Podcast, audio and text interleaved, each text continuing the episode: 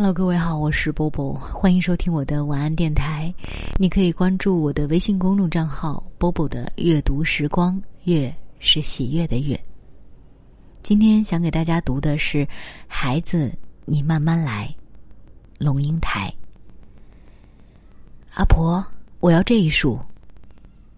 黑衫黑裤的老妇人把我要的二十几支桃红色的玫瑰从桶里取出，交给小孙儿，转身去找钱。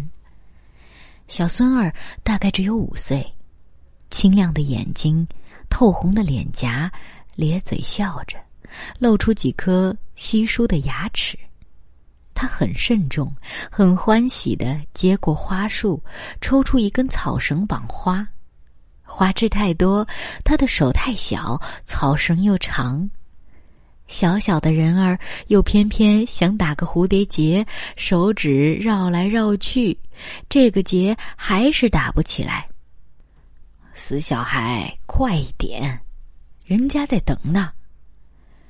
老祖母粗声骂起来，还推了他一把。不要紧，阿婆，我时间多，让他慢慢来。安抚了老祖母，我在石阶上坐下来，看着这个五岁的小男孩还在很努力的打那个蝴蝶结。绳子穿来穿去，刚好可以拉的一刻，又松了开来，于是重新再来。小小的手慎重的捏着细细的草绳。淡水的街头，阳光斜照着窄巷里这间凌乱的花圃。回教徒和犹太人在彼此屠杀，埃塞俄比亚的老弱妇孺在一个接一个的饿死。纽约华尔街的证券市场里挤满了表情紧张的人。我坐在斜阳浅照的石阶上。愿意等上一辈子的时间，让这个孩子从从容容的把那个蝴蝶结扎好，用他五岁的手指。王爱莲，补习费呢？林老师的眼光冷冷的。王爱莲坐在最后一排，她永远坐在最后一排。虽然她个子也矮，六十个学生动动的缩在木椅上。没有人回头，但是不回头，我也能想象王爱莲的样子。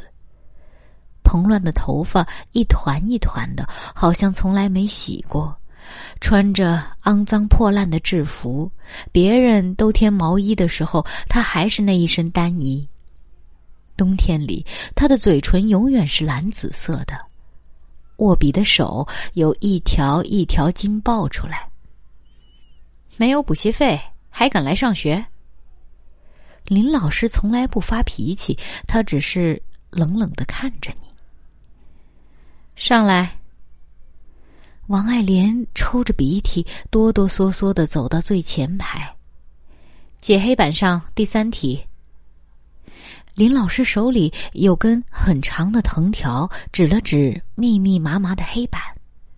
王爱莲拿起一支粉笔，握不住。粉笔摔在地上，清脆的跌成碎块。他又拾起一支，勉强在黑板边缘画了几下。过来。老师抚弄着手里的藤条，全班都停止了呼吸，等着要发生的事。藤条一边一边的抽下来，打在他的头上、颈上、肩上、背上。第二天是个雨天，我背了个大书包，跟母亲挥了挥手，却没有到学校。我逛到小河边去看鱼，然后到戏院去看五颜六色的海报，发觉每部电影都是由一个叫领衔的明星主演，却不知他是谁。然后到铁轨边去看运煤的火车，踩铁轨玩平衡的游戏。并不是王爱莲的挨打吓坏了我，而是怎么说？每天都有那么多事要发生。隔壁班的老师大喊一声：“督学来了！”我们要眼明手快的把参考书放在腿下，用黑裙子遮起来。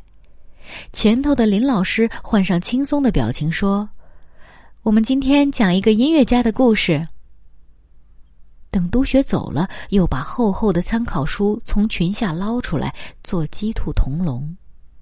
要不然就是张小云没有交作业，老师要他站在男生那一排去；要不然就是李明华上课看窗外，老师要他在教室后罚站。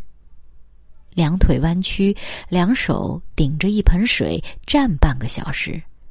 要不然就是张炳煌得了个丙下，老师把一个写着“我是懒惰虫”的大木牌挂在他胸前，要他在下课时间跑步绕校园一周。我每天背着书包跟母亲挥手道别，在街上，在雨里游荡了整整一个月。记熟了七贤三路上每一个酒吧的名字：顶好、黑猫、风流寡妇、OK。被哥哥抓到，被母亲毒打一顿，再带回林老师面前时，我发觉头上长疮的王爱莲也失踪了好几个星期。我回去了，他却没有。那一年。我们十一岁。淡水的街头，阳光斜照着窄巷里这间凌乱的花铺。医院里，医生正在响亮的哭声中剪断血淋淋的脐带。鞭炮的烟火中，年轻的男女正在做永远的承诺。后山的相思林里，坟堆上的杂草在雨润的土地里，正一寸一寸的往上抽长。我坐在斜阳浅照的石阶上，望着这个眼睛清亮的小孩儿，专心的做一件事。是的，我愿意等上一辈子的时间，让他从从容容的把这个蝴蝶结扎好，用他五岁的手指。孩子，你慢慢来，慢慢来。好了，这篇文章就为大家读到这儿。愿所有的老师和家长都对孩子们有耐心。所有的孩子们，请放心的慢慢的把手头的事情做好吧。我是波波在厦门跟你说晚安。